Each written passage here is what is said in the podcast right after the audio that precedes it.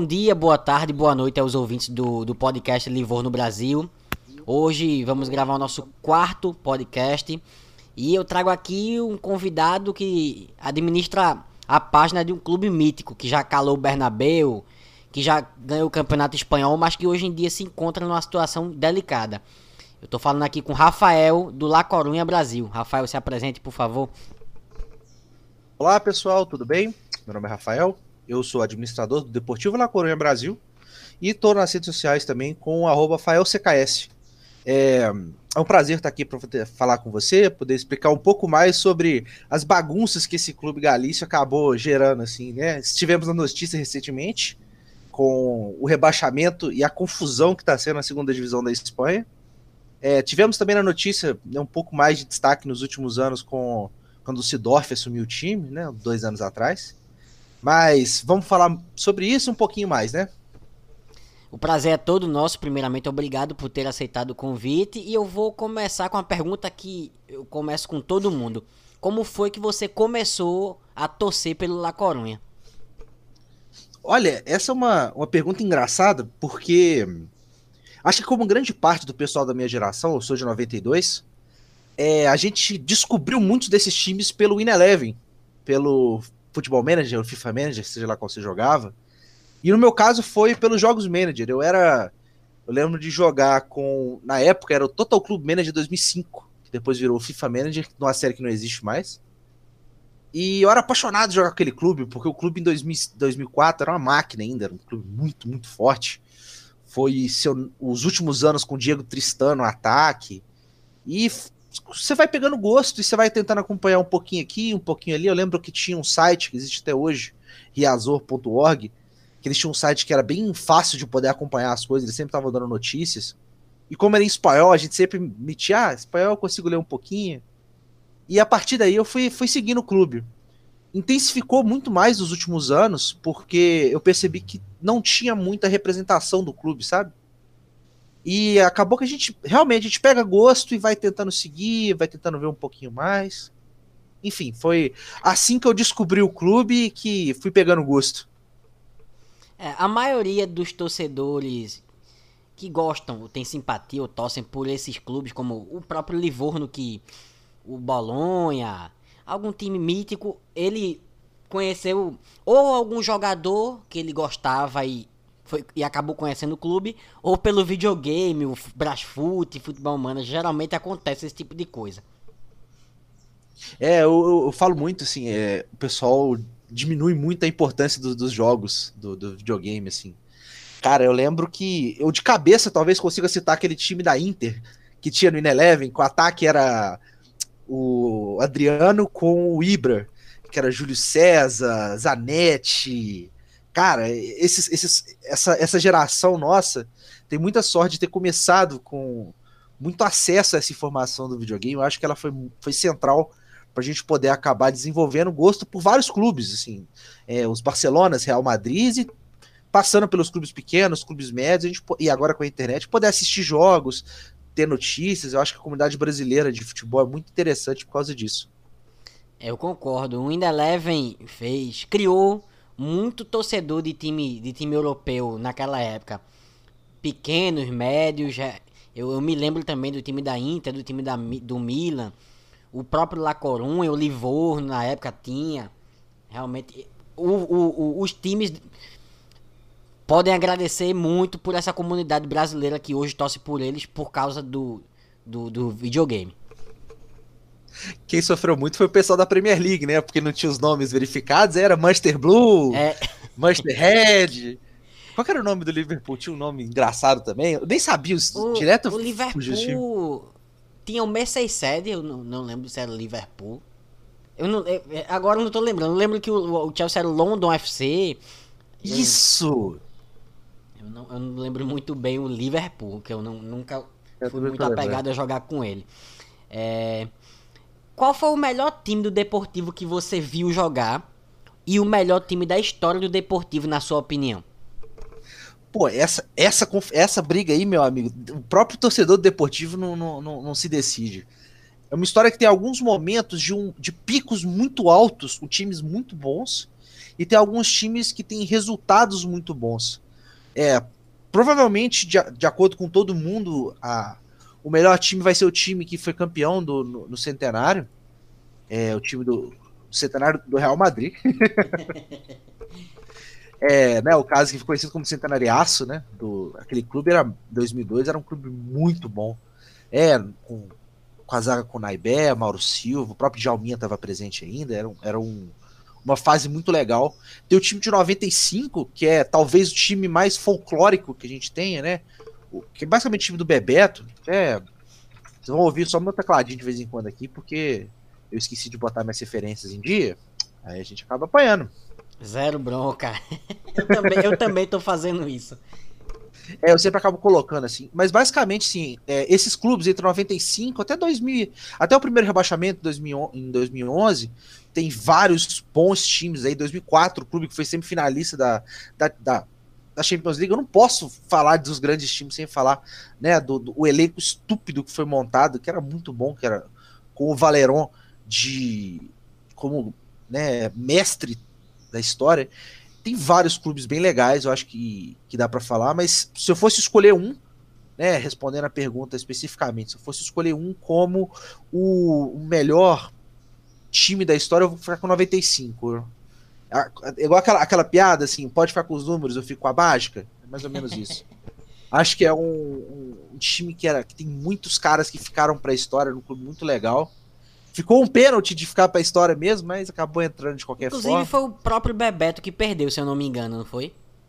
Oh, engraçado a gente falar disso, porque essa semana é, apareceu uma discussão grande no, no Twitter, do vários Twitter né, do pessoal do, dos fãs do Deportivo, de que um, um jogador bateu a tecla e falou: não, quem era para bater o pênalti era o do, Dutic.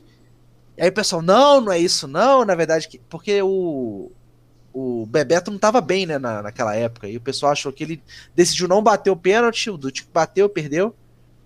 E o, eventualmente o Barcelona foi campeão.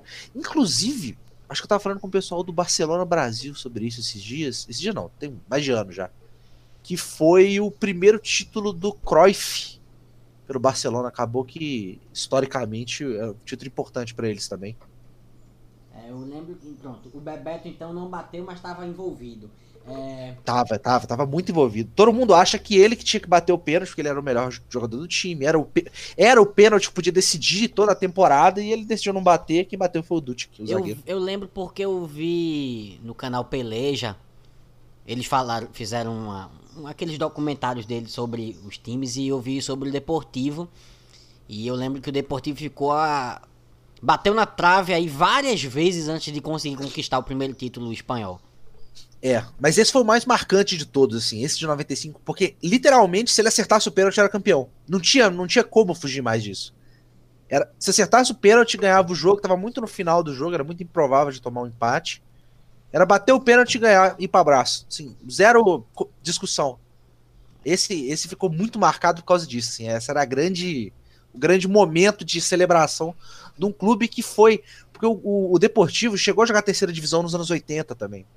Um clube que apanhou muito. E aí entrou um presidente que é o Augusto Lendoiro, que é um cara que toda vez que se fala Deportivo acaba falando dele. Porque ele foi um cara muito. É, apaixonado com o clube e ele era muito agressivo, era um cara que contratava muito, fez muita contratação, abriu muito empréstimo. Só que esse tipo de, gestão acaba é, criando problemas e, e, naturalmente eles apareceram aí para frente. É o tipo de gestão que hoje dá bons frutos, talvez, mas na frente acaba gerando rombos. Acontece muito aqui no Brasil isso. Não, e foi exatamente o que aconteceu. Apareceu um rombo e aí tinha uma dívida praticamente impagável, né? 60 milhões de euros. Isso no mundo onde só tinha o Chelsea de Superclube, né? 2011. O, o City estava começando ainda a dar os primeiros passos com o, o pessoal da Arábia lá, com, com, o time deles. E aí 60 milhões começou ficando mais difícil, mais difícil de administrar.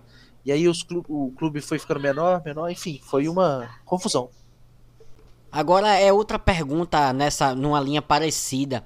O melhor jogador que você viu e o melhor jogador da história do clube, na sua opinião? Nó, esse, esse ponto é bom. Do que eu vi, Eu acho que eu vou até ser mais, vou, mais interessante que isso, porque o que eu vi, eu vi muitos jogadores da época grandiosa do clube. Mas eu vou ver se eu consigo me colocar nos últimos, sei lá, cinco anos. Melhor jogador que eu vi passar no Deportivo nos últimos cinco, seis anos. Hum, acho, acho que eu vou ficar com o Lucas Pérez mesmo. Assim. acho que o Lucas Pérez é um cara que representou bem o deportivismo, um cara que.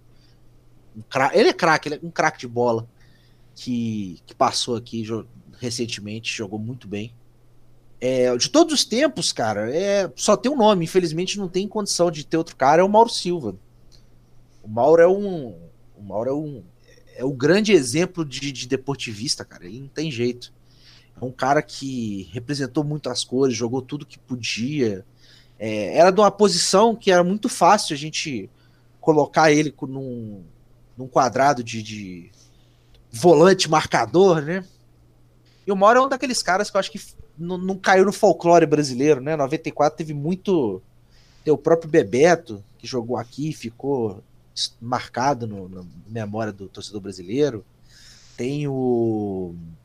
Deixa eu ver quem mais. Dos grandes que passaram aqui. O Rivaldo. O Valeron, que eu acho. O Rivaldo passou por aí também, não foi?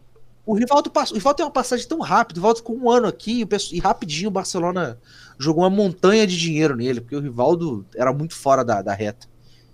É... Eu tô pensando, tem o Valeron, que é um puta craque, mas eu acho que acabou que.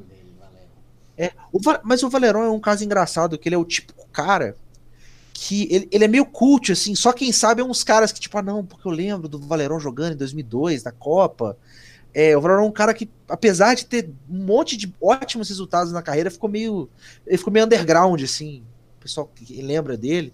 Eu lembro recentemente um, um jornalista, esqueci o nome dele agora, fez um jogo a jogo de 2004 da Champions League, ele falando, vendo jogos, analisando, e quando chegou no jogo Deportivo e Milan, que tem aquela virada, né, que é provavelmente é. o maior jogo da história do Deportivo, é, o, ele, ele, ele mandou para mim assim, pô, eu tinha esquecido como o Valerão era um bom jogador, que ele era muito craque, mas realmente ele se perdeu no tempo, e, mas eu acho que o Mauro vai ser o, a minha resposta do maior deportivista, porque ele é o cara que representou muito as cores, é um cara que é, ele era muito correto. É, é até hoje, assim, eu, eu, sigo ele, ele hoje é diretor da Federação Paulista, sempre correto, sempre muito justo no que fala, então acho que é um. Acho que a resposta correta é o, é o Mauro. Eu imagino que essa, que essa resposta deve ter sido difícil, vendo a quantidade de craques que passaram pelo clube como o Djalminho, o próprio Rivaldo, o Bebeto, o Mauro Silva que veio do Bragantino, o Luiz Soares, que não é o do Barcelona, foi bola de ouro em 1960. Sim. Realmente o Deportivo tem muitos jogadores marcantes e é uma resposta difícil. Não, até recente você tem mais jogadores. A gente tem lateral esquerdo, tá, tá hoje no Flamengo, o Felipe Luiz. Cara, o craque. De... O Felipe Luiz, no dia que a, que a gente viu os primeiros jogos dele no Deportivo, todo mundo falou assim: puta merda, ele vai ser vendido daqui a uma temporada. Que ele, ele destoava. O cara era realmente muito bom. Então, assim, tem uma, teve uma passagem muito boa de muitos bons jogadores. Teve um que eu particularmente gostava muito, ele foi meio safado na saída dele do clube, mas eu gostava muito dele na época, que era o Andoni. Hoje ele tá no Galatasaray. Muito bom jogador. Pequeno, rápido, habilidoso pra caramba. Então, assim, existiu uma passagem boa. Ah, o cara que tava aí hoje. Inclusive, deve. Se amanhã tiver jogo, né? A gente vai falar disso ainda, eu acho. Que é o Moerro que é do, do Atlético Madrid, que é um craque de bola. Moeiro é craque de bola. Jogador que passou agora no clube. Eu vou te falar, pra você ter ideia, o clube rebaixar, o clube para ser rebaixado abriu uma sala de imprensa. O único jogador que foi dar as caras foi o Moeiro, que era um cara emprestado de 19 anos e foi dar a cara a tapa pra imprensa do, do clube que ia ser rebaixado. Bicho, é um cara. É sério, o Moeiro eu espero ver ele na seleção nos próximos anos cara é muito diferenciado. É, você falou aí que os jogadores não quiseram dar entrevista, só ele que foi. É o típico comportamento de, de elenco que realmente tá desinteressado com o próprio clube, né? Ah, chega, chega uma hora que, que o. O que, que aconteceu? Foi uma temporada que apanhou muito, sabe? O, a gente começou muito mal a temporada. Apesar de ganhar o primeiro jogo, a gente começou muito mal a temporada. Até a chegada do Fernando Vasquez, o, o clube apanhou muito. muito. Foi o último, era o último colocado assim de longe. Eu acho que entre entre a chegada do Fernando, que foi praticamente na virada do, do, do, do retorno, é, a gente ganhou um jogo só. Chegou um jogo só no turno inteiro. Era derrota ou empate, derrota, empate, derrota, empate. Era um time muito fraco, muito entregue, assim, não conseguia se recuperar. As peças que, que, que iam chegando iam muito mal. É... De contratações, a caras que tinham ido bem ano passado, como goleiro, que é o Dani Jimenez, como goleiraço. Foi muito mal, não foi muito mal, foi mal na temporada. Então, assim, é, é muito. O comportamento do clube era muito re, reflexo do que aconteceu. Aí chegou o, o, o, Fernando, o Fernando virou o time. A gente começou a ganhar um jogo atrás do outro. E mesmo assim não deu certo. Chegou a ganhar sete jogos seguidos. Logo antes da parada pra pandemia. Eu me lembro que. É, antes, isso, exatamente. Antes da pandemia, da parada, eu vi o La Corunha numa posição confortável na tabela, o que eu, eu gosto de acompanhar o La Corunha para ver, e eu fiz a. Ah, não tem, não. Pela posição que eu vi ele, não tem mais risco dele cair. E hum, semanas depois eu vi que o time tava na zona, eu achei até. Eu achei muito estranho isso. A gente vai falar sobre isso um pouco mais pra frente. É, agora eu acho que essa pergunta vai ser a mais difícil até o momento. Porque são duas Copas do Rei, três Supercopa da Espanha, um Campeonato Espanhol, tirando cinco Série B. Qual o maior título da história do clube, na sua opinião? O Campeonato da La Liga, 99-2000. Não, não, Isso é muito tranquilo. Essa, essa aí é, é zero dor de cabeça. O, a La Liga de 99-2000 é o, é o grande. O grande, a menina dos olhos dos nossos títulos, assim.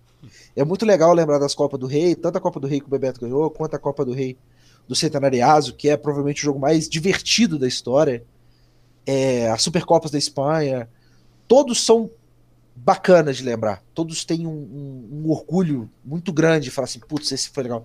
Mas ter ganhado a Liga é diferente. É, é, diferente você poder bater assim, campeão espanhol. Não são muitos clubes que podem bater na mesa disso e poder falar, não, a gente ganhou.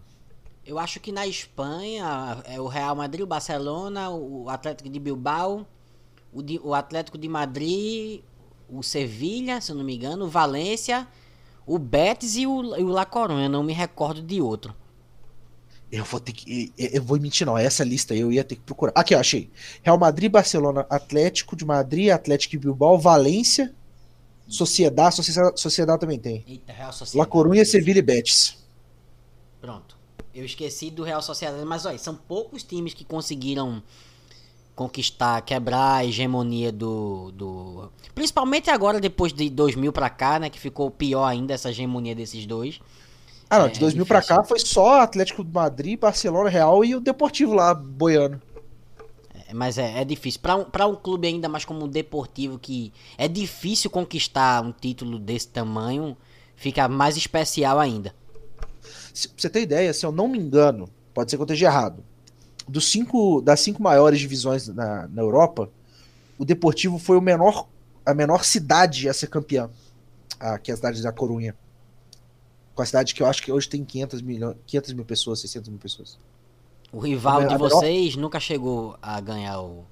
Não, não, não, o Celta não. Inclusive, essa é a grande piada do pessoal, assim, que o pessoal fica sacaneando. Eu imagino, eu imagino como deve ser, porque eu vejo acontecendo muito entre Sevilha e Betis, porque o Sevilha ganhou Liga Europa, muitas nos últimos anos. o Sevilla ganhou várias vezes, inclusive. E o Betis não consegue ganhar e acontece isso. Eu imagino que aconteça entre Deportivo e Celta. É, é, é, a grande piada. O engraçado, eu tava. Inclusive tem um canal maravilhoso para quem manja um pouquinho de inglês, chama Canal 90, tem um especial sobre Deportivo contra Celta. Ele explica a origem dos clubes, como que aconteceu, e é muito legal de ver, é muito legal, porque o, tanto a fundação do Celta, que o Celta foi um clube fundado para ser o rosto é, da Galícia, assim, com todos, desde o símbolo deles, que é a cruz de Cruz de Santiago. Então, assim, é, é, é, bem legal, assim, porque os dois tentam falar assim, ah, não, a gente é mais galego, não, eu que sou mais galego. Inclusive, parte da discussão deles, é, é, um chama o outro de turco e de, e de português. Eles se chamam assim. Porque você fala, ah, vocês não são galegos de verdade, vocês são, na verdade, turco. Ah, não, vocês são portugueses. Eu vi. Um briga eu, disso. Eu vi esse, esse documentário e essa foi a melhor parte dele. Os insultos que eles trocam querendo diminuir. Um, um, lado querendo diminuir o outro. É muito bom essa essa. E a gente vai falar sobre isso. É. Melhor jogo que você viu do time do La Corona, que você. Até hoje você não viu o time jogar tanto quanto naquele, naquela partida.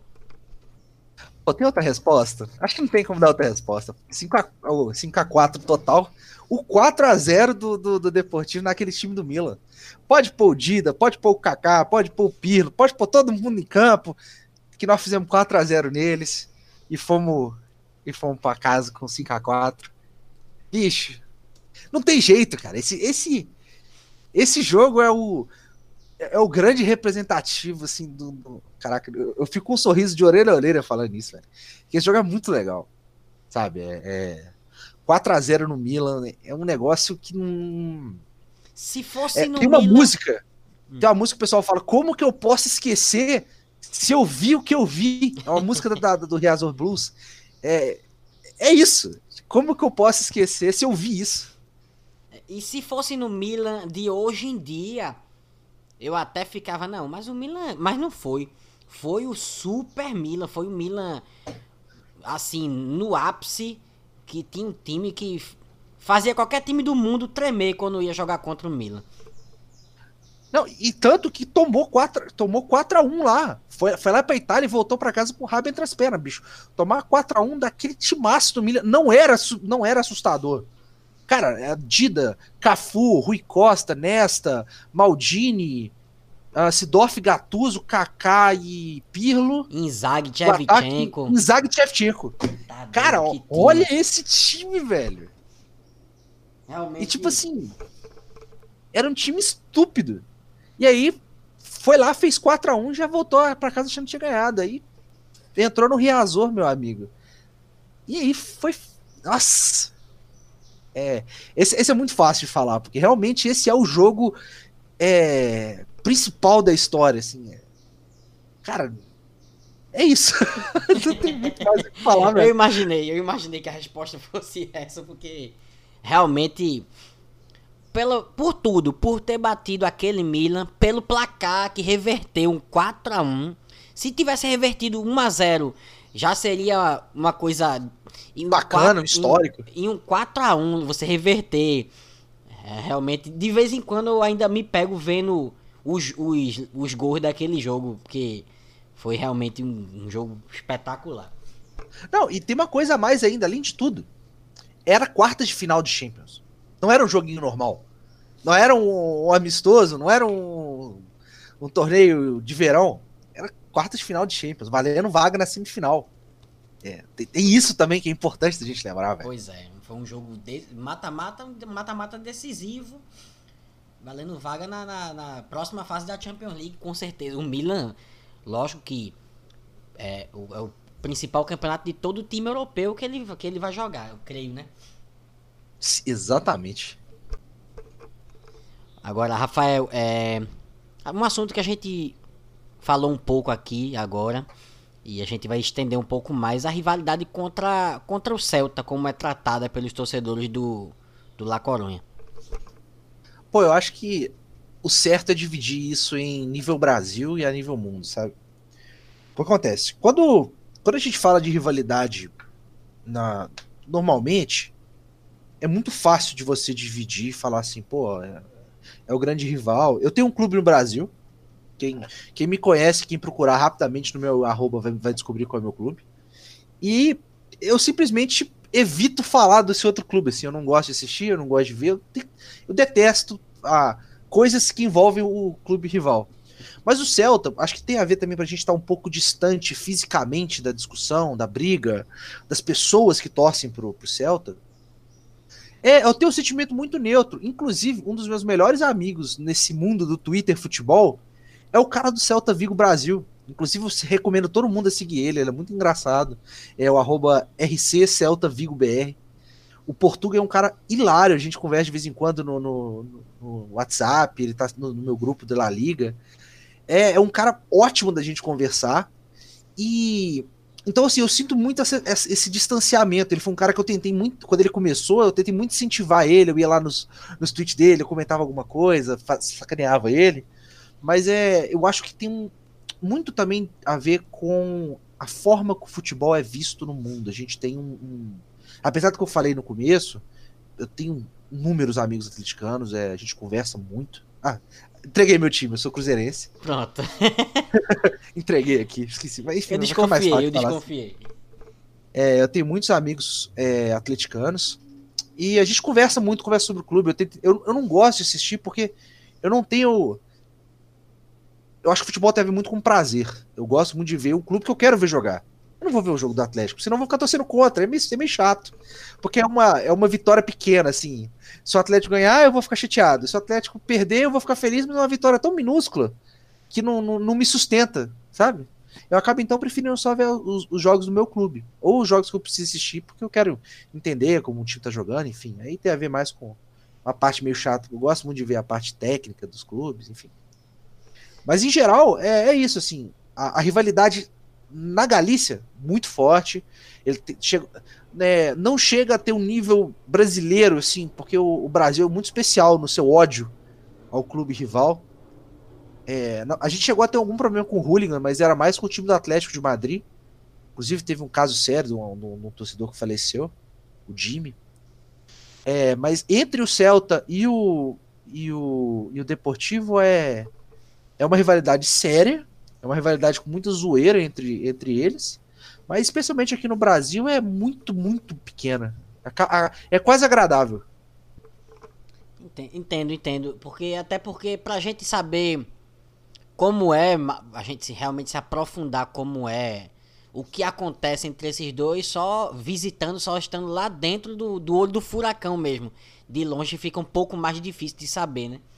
É, e eu acho que é tão personalizado, porque, tipo assim, o Celta de Vigo, para mim, é, é o Portuga, é o pessoal que segue ele, que conversa. Então é muito. É igual. É, vou dar um exemplo que eu acho que é o que a maioria do pessoal conhece: é o Raio Valecano. O Raio Valecano é um clube que tá hoje na segunda divisão. E que o torcedor do Raio Valecano, que é o Edu, é um cara que tá ficando bem famosinho, né, do pessoal do Twitter. E ele é muito legal. Então, assim, a gente acaba juntando a imagem daquela pessoa com o clube. Então, o Raio Vallecano é o Edu para mim, assim, um pouco, um pouco disso. Assim como o Portugal é o Celta. Então, tem um pouco de, de, personalização do clube e isso aconteceria também se eu tivesse um lugar que tem tantas pessoas do Celta que vão ser agressivas comigo porque eu torço Deportivo, por exemplo.